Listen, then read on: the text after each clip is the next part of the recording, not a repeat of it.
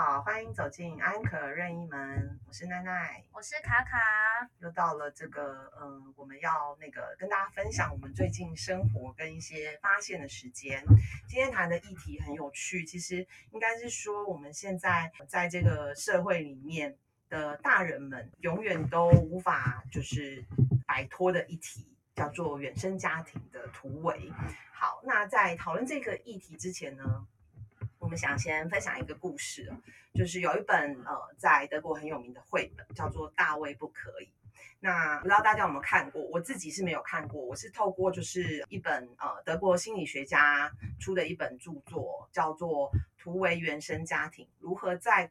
过去的伤痛中重建自己。那这本书呢，是呃一个简体版的书，那是嗯德国翻译成这个简体中文。那出版社是北京联合出版公司，在二零一九年八月的时候出版的。那呃今天一开始我们就想要。呃，参考这本书呢，来去呃，先分享这本书在当时的这个中文序里面呢，分享到的这个故事，叫做《大卫不可以》。那书中的小男孩就叫大卫，他天真无邪，但是呢，却非常的淘气。那常常把自己放在很危险的境地，让妈妈每天都很紧张。那比如说呢，他一脚踩在这个倾斜的书上，另一脚呢悬空，然后呢又伸出双手呢，很用力的去搬动桌子上面的玻璃鱼缸。眼看着这个鱼缸就快要倒下来砸到他，妈妈就非常紧张说：“大卫不可以。”那读这本书呢，我们就能够从中感受到这个大卫妈妈浓浓的母爱，想要好好的保护他。那正如这个呃大诗人托尔斯泰曾经说过：“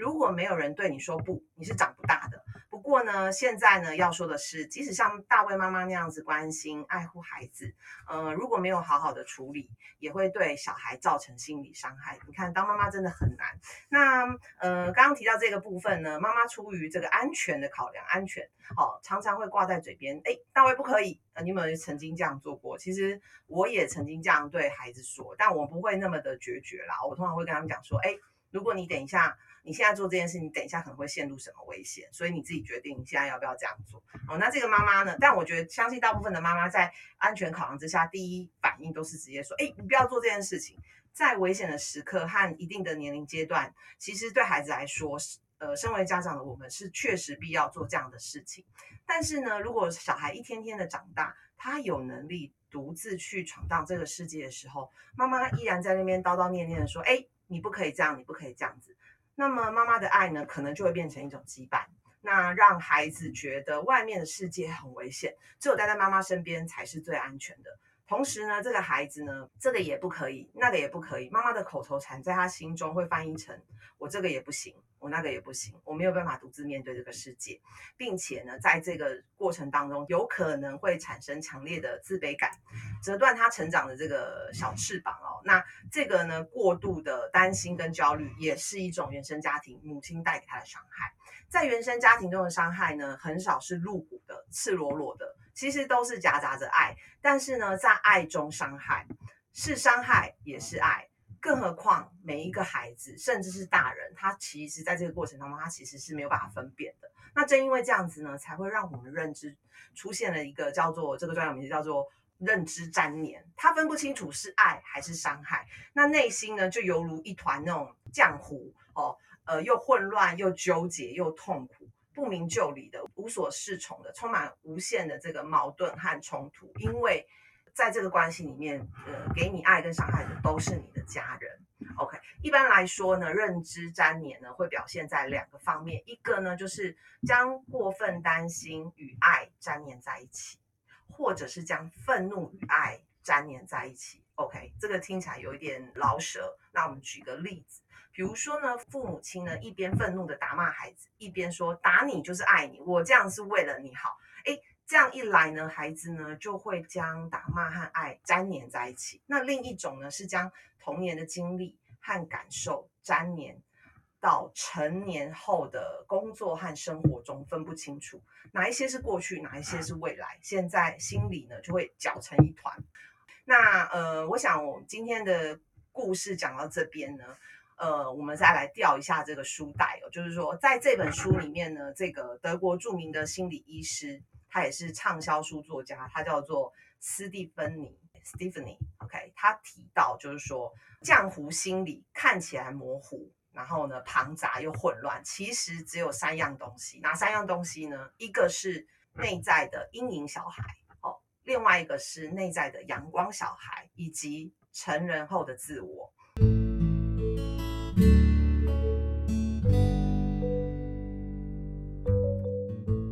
以前我们在台湾比较常听到原生家庭都会说你心里那个受伤的孩子哦，可是呢，这个作家我觉得比较特别，他提到的是，其实阴暗的背后你也有一个阳光的孩子。OK，所以呃，他提到的这个浆糊般的心理，它其实是由三种组成哦：阴影、阳光，还有成人的自我。在原生家庭中受伤的这个感受构成一个人心中的阴影小孩，而被爱的感受构成了阳光小孩。他们呢，坚存。在我们的潜意识当中，然后控制我们百分之八十以上的情绪和行为。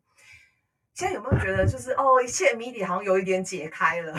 对，就觉得说，哦，原来是这样子。而这个成人的自我的意识呢，当中的自我是呃具有理性跟理智的哦，因为我们因为成熟了嘛，然后进化长大了。那我们内心中之所以混乱呢，就是因为将这三种东西又再粘在一起。剪不断，理还乱哦。那从原生家庭中突围，首先就需要理清哪些行为是属于你的阴影小孩，哪些行为是你的阳光小孩跑出来了，那哪些又是属于我成人的自我？然后呢，清理这个认知粘连之后。才有机会摆脱这样纠缠不清的这个浆糊心理，最后呢再重新进行整合。哎，这是一个很大的工程哦。对，这个比 BOT 案还要难处理。这真的是一个那个就是对巨蛋还难。对，这真的是一个很大的工程。所以呢，当我现在这样自己这样子分享到现在哦，我自己的感觉就是说，所以这种事情是急不来的。嗯，你如果要好好。的处理你这个原生家庭对你的影响这件事情，它不会有结束的一天，对，因为它就是粘连嘛，除非你把它整整个切割，好，所以呢，呃，最后呢，就是心理学家呃荣格有说过，一个人毕其一生的努力呢，都是在整合他自己的童年时代就形成的性格，性格有很大的部分是因小孩所采取的。保护策略，所以阴影小孩他会做的第一反应就是保护策略。比如说呢，在原生家庭中，父母亲常常打骂孩子，那这个孩子呢，为了保护自己，他就会反抗。这个是生物性哦，每一个生命他都有，呃，因为要保护自己而做出反抗的行为。那因为这样反抗呢，他可能逐渐形成脾气暴躁的攻击性性格，这是有可能，或者是形成无动于衷、什么都不在乎的消极。抵制、抵抗性格，就像我们在家庭里面，可能有兄弟姐妹，同一个家庭里面，哎，有可能都遇到这个父母经常打骂，那姐姐可能就是形成这个呃攻击性格，哎，但弟弟可能就形成这个无动于衷、消极抵抗的性格。对，所以为什么人家说哦，为什么来同一来自同一个家，但是两个人脾气差那么多？脾气就是对发脾气，可能就是一个，其实就是一个保护机制哦。所以不管你在原生家庭中形成什么样的性格，其实都是为了适应当下的环境而滋长出来的保护外壳。那这个时候大家就可以先停一下，想想看，哎，我到底在我过去生长的环境里面长成一个什么样子的保护外壳？然后呢，心理学家也告诉你说，这个其实不是你真实的样子哦。我们其实是因为要保护自己。所以才长出了这样的外壳。那可是这样的外壳呢？你既挡住了内在的光亮，也模糊了外面的现实。所以，其实我们在修补自己原生家庭带给你的影响过程当中，你其实就是慢慢的把你内心的阳光小孩去超越你阴暗的那个孩子。OK，那我想讲到这边，我们先停一下。就是呃，刚刚讲到这么多。阳光小孩、呢阴影小孩，还有长呃长成大人的自我，以及同一个家庭里面会长出不同小孩的性格这件事情，想问看看卡卡在这个部分呢？你因为卡卡有先跟我说，他愿意分享他原生家庭带他的影响。事实上，他在这这一个半年，可能都在非常开始意识到自己呃，可能有很多的性格是被原生家庭影响的。那这个部分到目前为止，你有什么想要跟大家分享的？我大概是去年吧，我觉得应该去年开始，就是我刚好从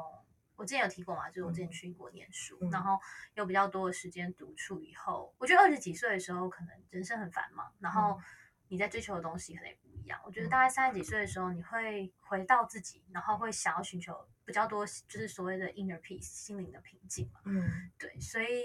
呃，我大概在去年回，就几年前，几年前回台湾的时候，开始觉得为什么我的我在反思的是我自己的亲密关系，就是伴侣关系，然后我就发现我的亲密关系跟我的原生家庭有很大的很大的影响。对，所以我就开始去找答案。那中间当然有看书，然后有跟很多朋友聊天，也有看了很多心理学的东西。可以先问一下，你所谓的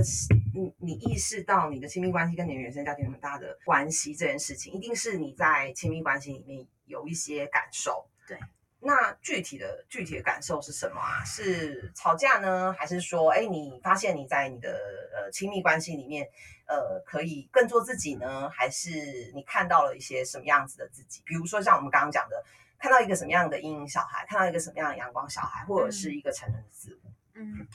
我觉得我大部分的时间都是以成人的自我在活。因为我没有办法去面对我自己阴影的小孩，所以我在关系里最长的状态是我无法自在的被爱跟自在的爱人，无法自在哦。所以有我跟我弟弟两个是极端，就是呃，我们俩同样在同样的生长环境长大啊。我稍微讲一下我家的原生家庭背景，好吧？就是我家是我有经历过父亲外遇，然后妈妈其实没有办法去，我妈不像传统母亲，因为我觉得一般传统母亲可能。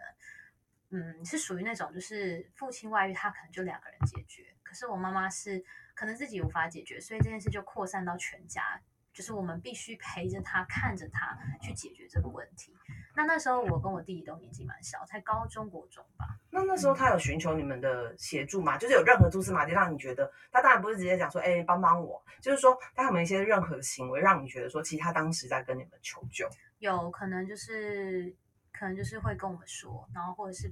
播说是用怎么样的，就是他会很崩溃的跟我们说，哦，很崩溃的，然后或者是播一些就是音档啊之类的，就是对，就是就是这很哈扣哎，对，就是就应该说，我觉得我原谅他，因为或许对他来说这也是难以接受的事。可是那时候的我跟我弟弟都太小，我觉得因为最近在讲这个外遇的议题非常热门哦，那我自己也曾经经历过外遇，那我觉得。呃，这个也是学校没教的事，就是没有人教过男人或女人应该要怎么样面对外遇或者是出轨的的情况之下，你要怎么样去呃去怎么去面对呃接下来要处理的各个问题，或者是接下来会发生的各个问题，或者是你的心里会因为知道这件事情之后，呃，你是被外遇的人。你要怎么样？你的情绪将会发生什么样子的变化？其实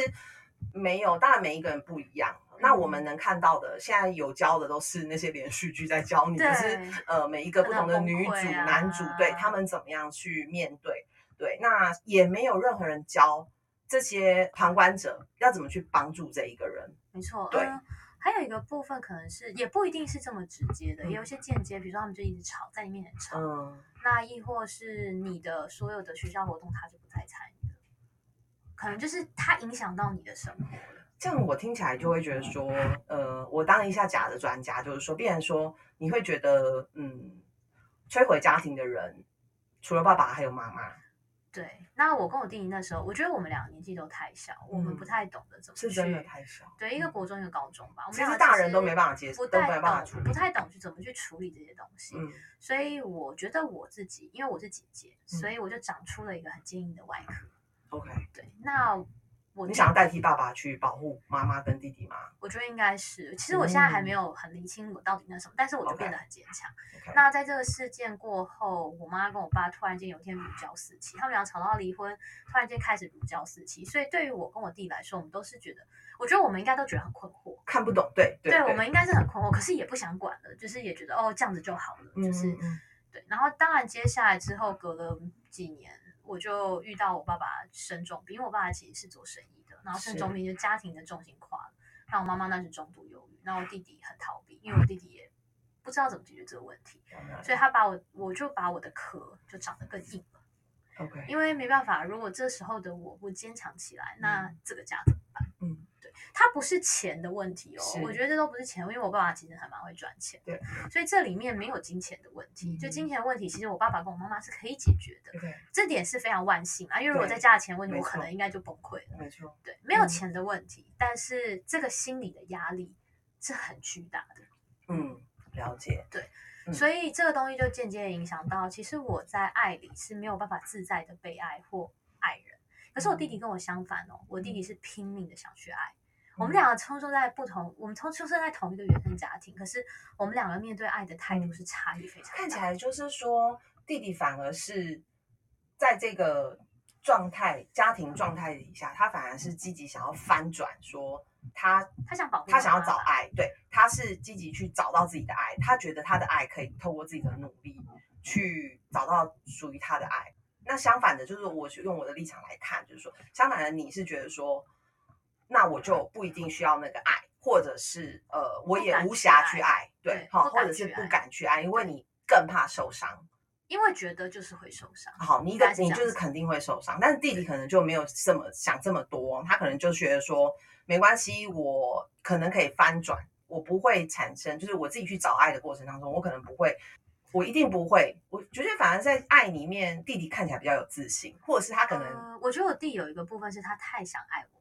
所以他嗯把这个爱做了一个投射。所以之后看到他交女友，他的爱都是很用力的。嗯，那我刚好跟我弟弟相反，我觉得这些东西对我来讲可能太痛苦了，所以我不敢去爱，因为我觉得我去爱了我会受伤。我觉得我爱我妈妈，我可能也会受伤。所以在这个过程之中，我们两个就延伸出了两个很不一样、很极端的爱人的方式。嗯，对，那就是嗯我原生家庭带给我的影响，因为我在我每一段关系都发现有这个问题。所以你的阴影小孩可能很多都是跟爱的议题有关，对，就是脆弱，嗯嗯呃，应该说这跟我的阳光的那一面差很多。如果你问认识我的人，他们就说啊，她就是一个很社交，然后很阳光，然后嗯很勇敢的女生，突破嗯舒适圈嗯什么的，勇于表达，勇于表达，嗯然后呃什么都敢做，就嗯是就是这都是别人给我的对评价，正面的评价。可是其实我藏起来的那个很硬的壳里面是充满不安全感，嗯，对爱没有安全感，所以是脆弱的。对，所以像你在做 social 或者是面对同事啊朋友，嗯你还是因为他们比较少爱的议题，对所以他不会他不会触碰到你那个阴影小孩，对，他会看到的是你的阳光小孩，因为我相信，嗯，你在你的家庭里面，他们看到你的那个阳光小孩，就是你刚讲的那个那个对，描述就是那，个样子。对，你是可以独立的，不知道你是不是也觉得这个样子？我觉得是，我觉得是，确实是。那所以当然就是你能够分析出你的阴影小孩跟你的阳光小孩是谁，一定是因为你的呃承认自我的这个这一块，其实某种程度上是足够成熟的，让你能够回去分辨。因为事实上，我们认识很多的身边的家人也好，朋友也好，他们完全无法分辨，嗯，应该他们没办法分辨说，其实这个是我的阴影小孩。可是我觉得很多人，因为这在讲到荣哥，其实也提到一点，就是人其实就是阴阳两面嘛。嗯就是我刚刚讲的，那就是我的阳面。嗯那我的阴面可能就是，其实我是充满不安全感的，其实我是很脆弱的，其实我是很渴望被爱的。对，就是在爱里是是没有安全感的。对，那嗯这个是我的阴面，但我的阴阳两面一直都没有很平衡。如果我阴阳两面很平衡，比如说像我觉得有些人他没有这个问题，或许是他在冥冥之中他的阴阳两面是很平衡的，所以他比较不会像我一样，我觉得哦，其实是有冲突的，或者是我在午夜梦回的时候会觉得就是有个什么东西。嗯，平衡的前提应该是说，还是一样，就是是有安全感的，嗯因为每一个生命都是最需要，就是马斯洛理论嘛，就是安全，安全吃饱。对，那嗯，先吃饱再安全，对，就是呃，所以生理啦，生理跟心理需对，所以我觉得那个平衡都是它的基础，都一定是要在安全的情况下。那我会觉得，呃，我反而有另外一个想法是说，我觉得，呃，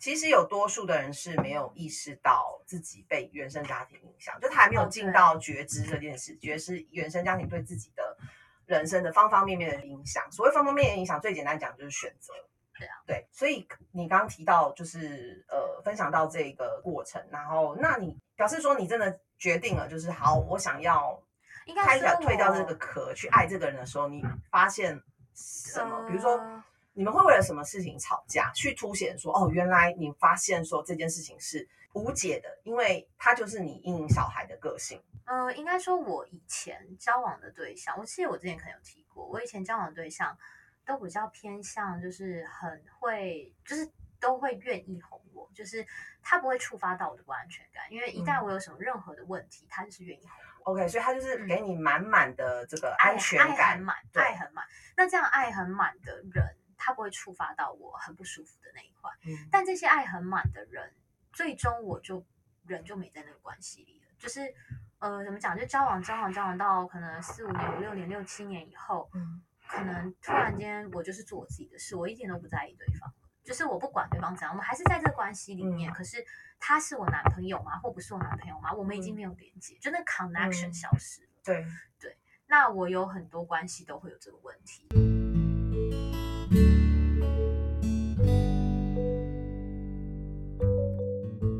那现在这个男朋友是反而是让你觉得他对你的爱不够。我现在这个男朋友他，我当时选，我在想，我当时选他也有一个原因是，我很想突破我现在自己的现况。我知道他不是属于我以前的那些男生，就是他不是那种典型，你觉得他会给你你足够甚至超过的爱跟安全感的这一种人，因为他很要求，就是东西都是互相，都是等公平，所以他爱你多少，你也要爱他多少。他没有讲啊，他觉得他自己爱我多一点，但是那个爱他必须是比较平衡的，他不能是差很异很大很大的，对，嗯因为那不会 work 啊。其实你知道，你这就让我想到我以前就是在跟我前夫吵架的时候，我们曾经吵过一题，是说他觉得他对我很好，比如说他的好是说他都会帮我洗车。OK，你听他讲的哦，这个真的都是他讲的台词，我都我每个礼拜都帮你洗车，好，然后呢家里我都会打扫，好，然后我去接送你，这种好这种，我觉得叫做怎么呢？叫做那个干活儿。哦懂了，对，就干活儿，对。然后呃，什么东西我帮你买单，好、我送你名牌包，好这一些的。那我那时候就是脱口而出，第一个反应就是，我也直接说出来，我就说，如果你给我的好不是我觉得不是我需要的，我就不觉得这个是好。OK，所以为什么我刚刚想到这件事情是说，嗯，你会觉得他对你没那么好，可能是因为他没有给到你想要的对，其实他一直会，他就像你老公，哎，你前夫，sorry 嗯是前夫。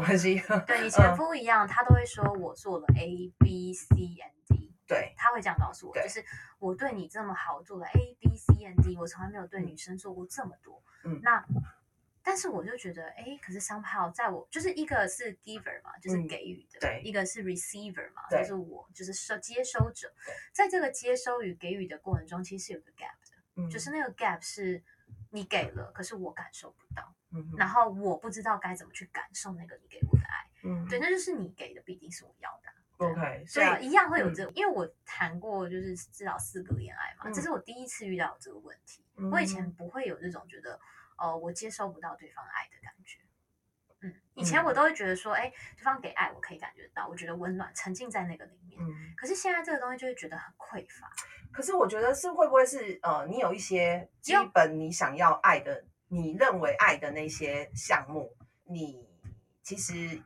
也有可能，一直在新增。也有可能不是说改变哦，是新增，就是你觉得，嗯，反正当我男朋友，就是以前我这些男朋友会做的事情，他基本上都要会做。之外，他在做了额外我想要的东西，他才算是爱我比较多。呃，我觉得也有可能，我觉得说没比较是骗人的，嗯一定是有比较。那我想问你哦，你觉得他真的做了什么事情让你觉得是，你觉得他有爱你？然后或者是你可以举几个项目是以前你觉得你以前男朋友就是爱你的表现吗？我很想听听看哦。呃，我觉得以前的话，就是你觉得他真的把你的话放在心上，这个东西我觉得就是会打中我的红心。呃，比如说我可能去了他的宿舍，然后我看了一下，觉得哦，那个窗帘好亮，就是那个那个没有窗帘，然后很亮。可能我下次再去就出现窗帘，哦，这个就有。其实我觉得我不需要名牌包，我也不需要你就是给我很华丽的东西。嗯这个东西就有，或者是我当时在英国练芭蕾舞的时候，嗯我有一天回去，就是对方拿了一条芭蕾舞的项链，嗯，对，就是哎呦，就是这个东西送给你，就祝你就是公演顺利。嗯。嗯嗯。或者是呃，我刚好考完试，就觉得很累 exhausted，然后你冲到我家给了我一个乐透，就告诉我说 I buy your dream，嗯，这样就够了。其实没有要很华丽的东西，可是这个很其实我真的都觉得我不需要很华丽。没错没错，可是这个很难，你知道吗？对男人来，我认为对男人来说，这一种浪，这是其实就是女生要的浪漫，就是小女孩要的浪漫，真的，因为嗯嗯，可是我觉得这是窝心的，它不是，对，应该说，我觉得它它这个东西不是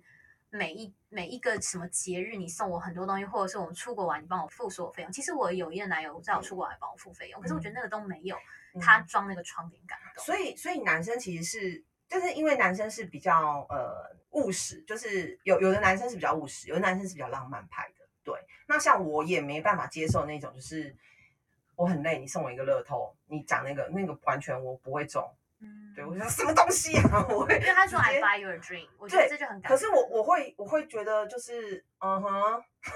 真的我会嗯哼，我不会觉得说哦，就是我现在没有要这个，我现在就是麻烦你马上就是来帮我按摩，或者是找一个按摩师来帮我按摩，真的就是我觉得当然就是这是一个一样就是一个供需问题，就是嗯。你你要给我这些浪漫，我嗯。我也不需要，对，就是嗯，所以真的是每个人要不一样每个人要不一，样嗯我觉得还包括节庆吧。我觉得，呃，就是他会挖空心思的去做个饭，这样子我觉得就很 OK。就我也不需要嗯你，就是、就是你挖空心思做个饭，或 Halloween 的时候买颗南瓜回来一起做，嗯就是南瓜，嗯类似这样。就是我觉得我要的就是一种一种就是一起互动的温暖感。它不是很华丽的，你送我礼物，你送我什么？就是我送这个东西，当然你会开心，可是就是你送对东西，我觉得比较重要。那我现在男友他的做法是，呃，他照顾你很多生活的需求，比如说他不知道你怕热，他就会电风扇一直朝着你吹，我这样很好啊，这不是你要的吗？然后或者是一天到晚帮你，就是、哦，我我们今天有准备卫生纸，不然没有没有没有，我没有我没有 没有没有就是嗯，或者是他频繁在帮你倒水。对啊，这不是你要的吗？这跟你刚刚描述的，你觉得你要的爱是是对的啊。我觉得那个就很日常哎、就是他的那种是很日常的，但是我觉得我要的是可能在有记忆点的。对 special occasion，他哇，你好难搞事，有点难搞哦，这位妹妹。对，然后他可能就是那你一定他就是常会来我家住，我哇是跟家人同住，他就是周末都会来我家这样子。对对，就是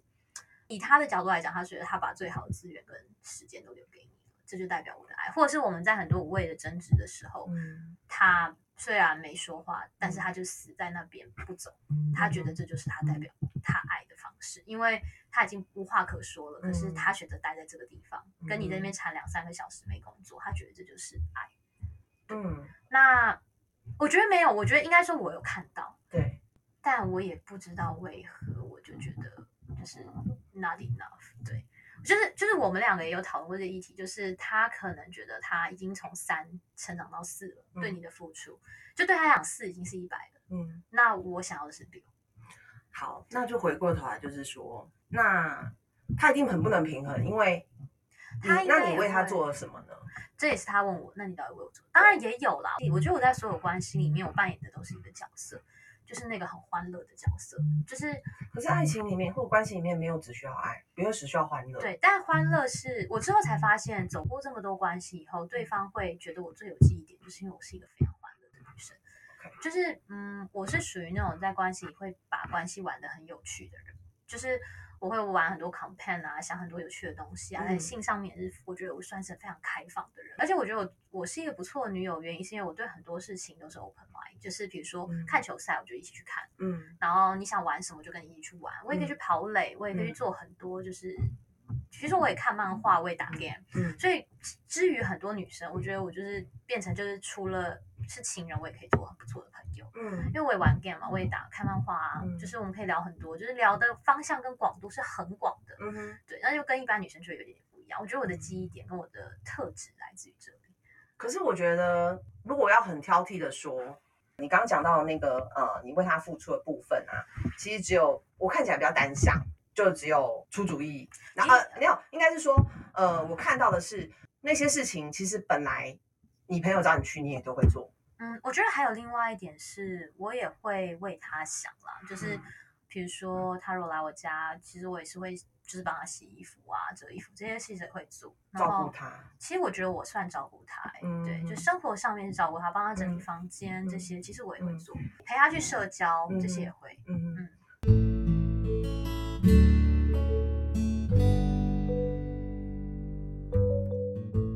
那他有抱怨过你什么吗？说真的，从来没有诶、除了就是他觉得我很爱生气，然后就是很、哦很爱吵以外，嗯，雷很多。对他觉得我雷很多，然后很容易就会生气。哎，那你觉得你是雷很多吗？你自己自己说。我觉得我毛很多没错，但我嗯觉得他不懂怎么搞定我。那你也直接跟他讲怎么搞定吗？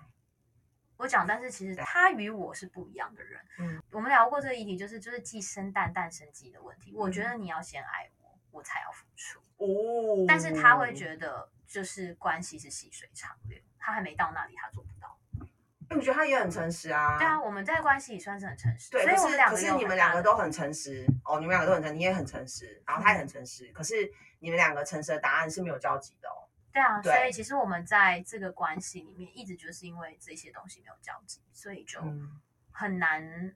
很难取得共识，所以我就会一直抱啊。所以我这样听起来，我会觉得你们两个好像哦，就是你们两个像是同一款人呢。然后我们两个都是非常自我的人，我们两个都是属于在关系里非常自我的人。对，因为像我就会觉得，嗯，我喜欢那种可以跟我打乒乓球的人。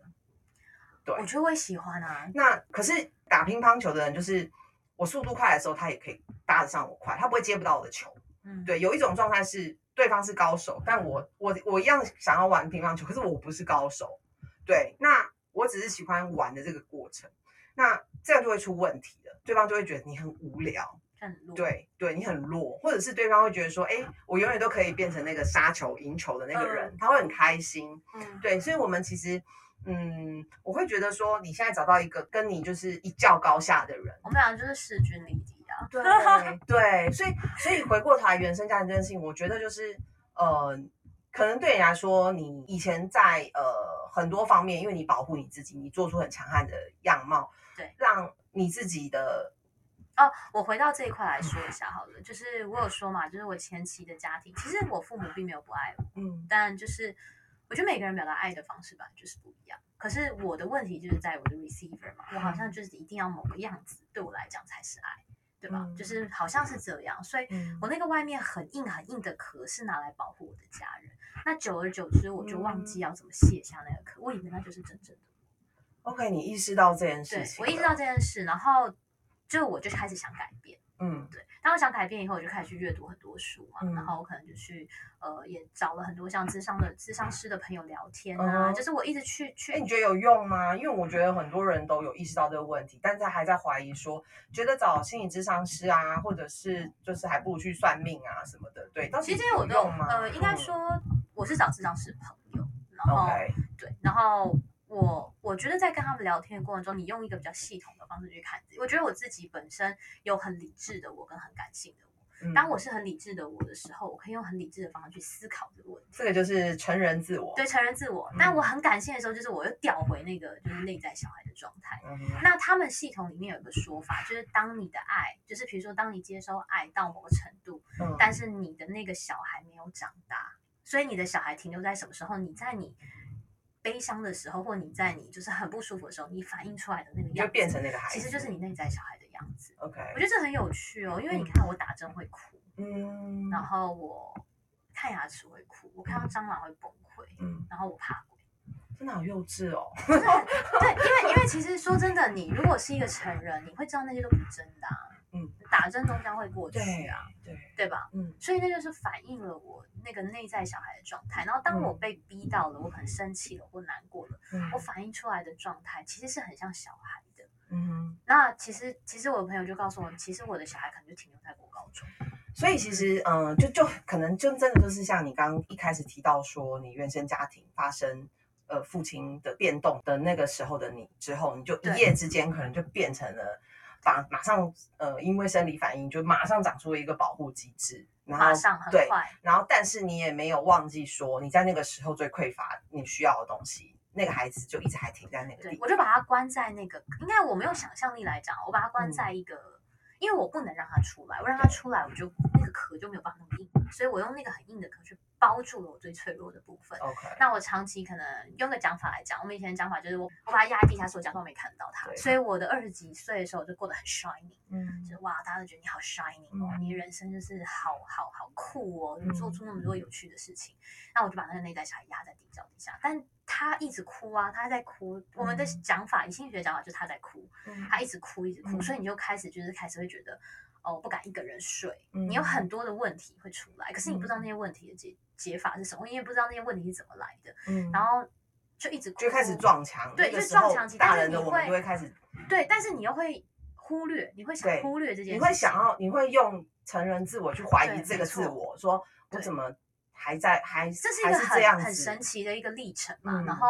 之后就到了，就是那个哭到地窖满了，水满上来了，它嗯满到了我的，就是我可以看到的范围了。哦，那现在这个地时候，我已经不能再忽略这件事。所以呃，当你就是我觉得这是好的，因为你现在很年轻，然后你就意识到这件事情。那嗯当然也要感谢你现在的男友，他能够激发你。这个是在这个去面之前啊对，这是在这个男生之前，我在哦面对我母女关系的时候，OK，我是先去面对了我的关系，嗯然后我就发现了这件事情。嗯，我的母女关系让我发现，我必须把那个地窖打开。懂。对，所以我就把那个地窖打开。我觉得那个阴阴影的孩子，他其实呃，因为我自己也有经历过，去回看我的原生家庭，跟嗯找很多方法去治愈我自己。嗯，嗯，看书啊，或者是去做很多的练习。其实很多都是我看书之后，我发现说是可以练习的。那我要讲的事情是说，嗯，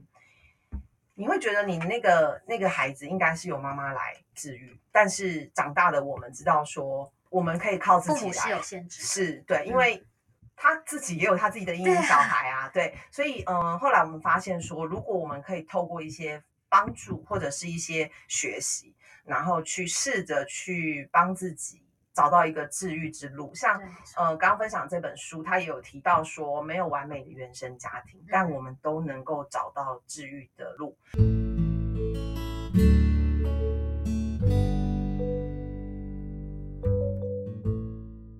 大会报告，这里是奈奈的中场休息时间。今天的原生家庭呢，这个题目有点大哦，所以我们可能在这一集的时间里面呢，没有办法畅所欲言。不过没有关系，接着呢，下集很快就会为大家奉上喽。如果你喜欢这一集的节目，请你分享给你身边的姐姐妹妹。那我们下一集见喽。